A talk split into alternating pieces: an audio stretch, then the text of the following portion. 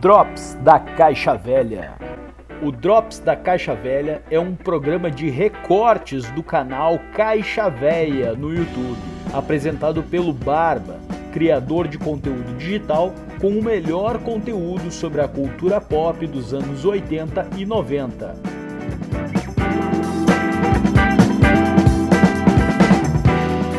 O programa é produzido e publicado pela Rádio Mutante.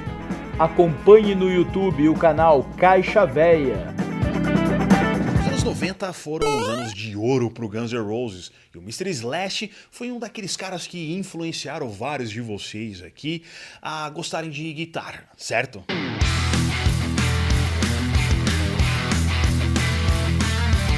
Solos e riffs marcantes, eis o que define a obra do Samambaya Man, enquanto o Guns era uma banda gigante nos tempos de Dante.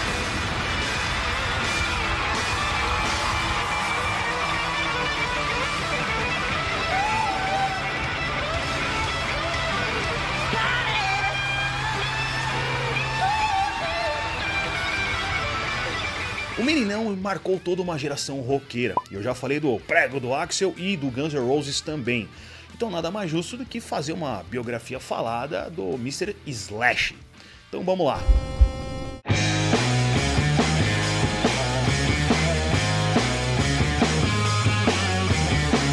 O nome verdadeiro do Samambaya Man é Saul Hudson e ele nasceu em Hampstead, uma área nobre de Londres, em 23 de julho de 65. O velho dele, Anthony Hudson, era pintor e desenhista, e a sua mãe, Ola Oliver, uma figurinista. Esse ambiente artístico foi uma forte influência para ele ingressar na música. O que é que te inspirou? Quero dizer, o que é que te fez dizer, quero tocar guitarra?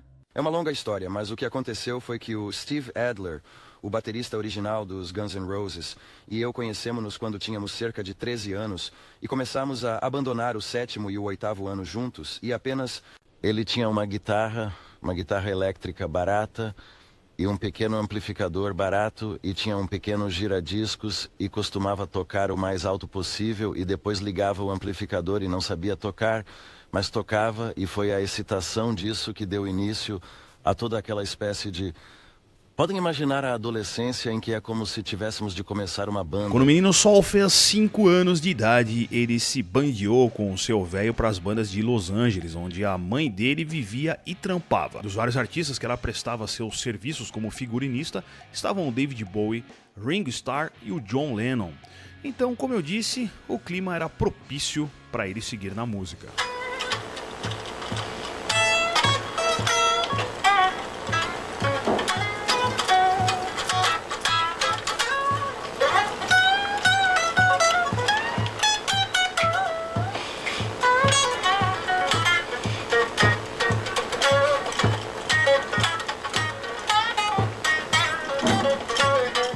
Apelido acabou pegando e ele por fim adotou como seu nome artístico. Nessa época foi que ele conheceu o seu futuro amigo de banda, Steve Adler. Nas viagens de moleque sonhando com a sua primeira banda, o Slash queria ser baixista e o Adler seria o batera. Mas, quando ele viu seu professor tocando guitarra, mudou o rumo da coisa. Ele virou guitarrista e formou a sua primeira banda aos 16 anos, o Tidals Slum.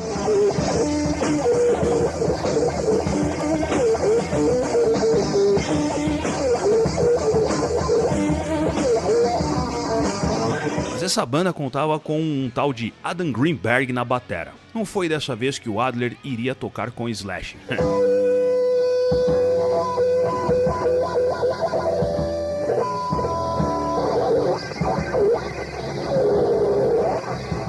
foi uma banda colegial, ele juntou, se juntou com mais alguns amigos lá da época de escola e formaram a bagaça.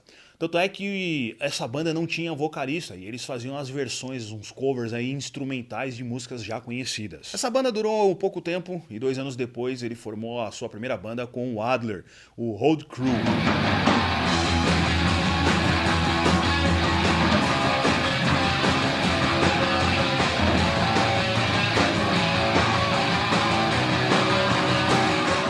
Juntar os demais membros, o Adler e o Slash anunciaram em um jornal, e o Duff McKagan entrou como baixista. Essa banda durou pouco e, embora conste que um tal de Chris Torres fosse o vocal, existem registros que o Road Crew acabou justamente por conta da dificuldade de achar um frontman. É, vai entender.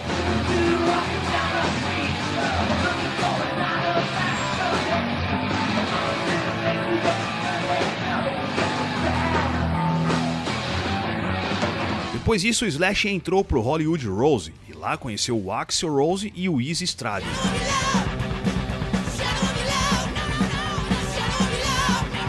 Depois que o Slash entrou para essa banda, eles logo se fundiram com outra banda chamada LA Guns.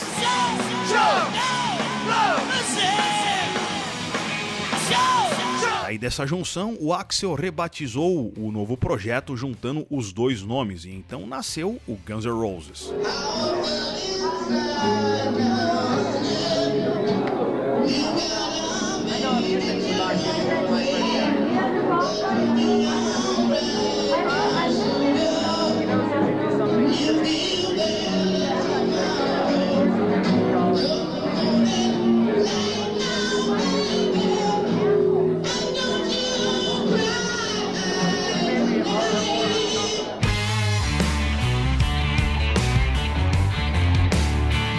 Em 87 eles lançam o clássico Appetite for Destruction e explodem no mundo pop.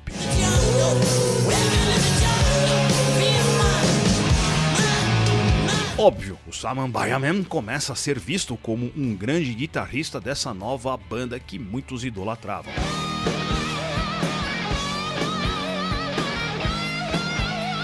E de fato, o cara era um rifeiro nato, sem contar os seus solos viajantes, sempre com um cigarrinho na ponta da boca.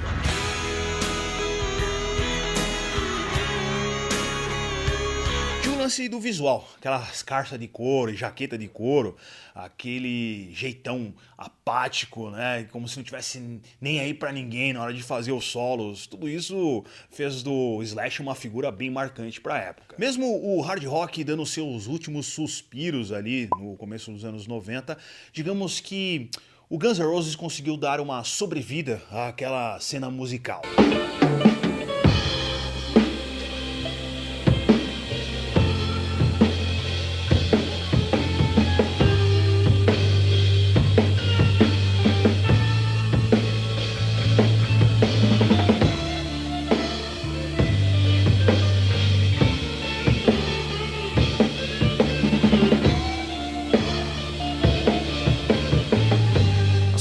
Estavam indo bem pro Guns e o Slash, mas em 91 ele resolveu fazer um feat com o Michael Jackson. E o Axel, bem, não aceitou muito bem isso aí não.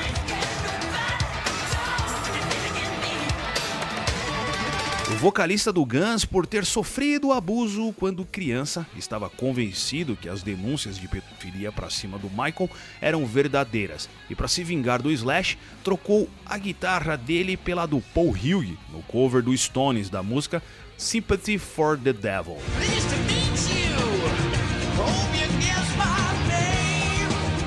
Essa música foi o começo do fim pro Slash no Guns, que vazou do seu posto em 9 e meia. Mas três anos antes, ele já começou a se enveredar em projetos paralelos, quando lançou o Slash Snake Pit.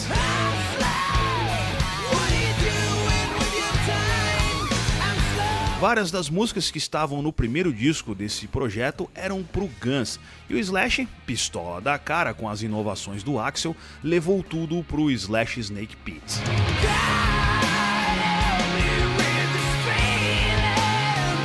Daí pra frente foi só treta e troca de farpas entre os dois em entrevistas. Até umas tretas antigas, quando o Axel morava no porão da casa da avó do Slash, começaram a serem contadas. Uma vez, o Axel foi expulso do sofá da avó do Slash e, como ele era desaforado, xingou a véia. O Slash cobrou o meninote forgado, que simplesmente saiu fora, sumiu por quatro dias e depois voltou como se nada tivesse acontecido. Loucão.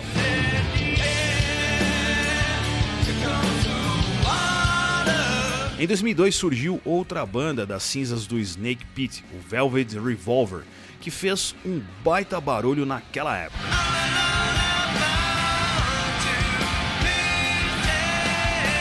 O Velvet entrou em um hiato depois que o Scott voltou para o Stone Temple Pilots Lembrando que em 2015, infelizmente, ele morreu. Bom, em 2010, o Slash lançou o seu primeiro álbum solo que contou com várias participações fodas. E desse projeto com o vocalista Miles Kennedy do Walter Bridge no front, ele passou pelas bandas DK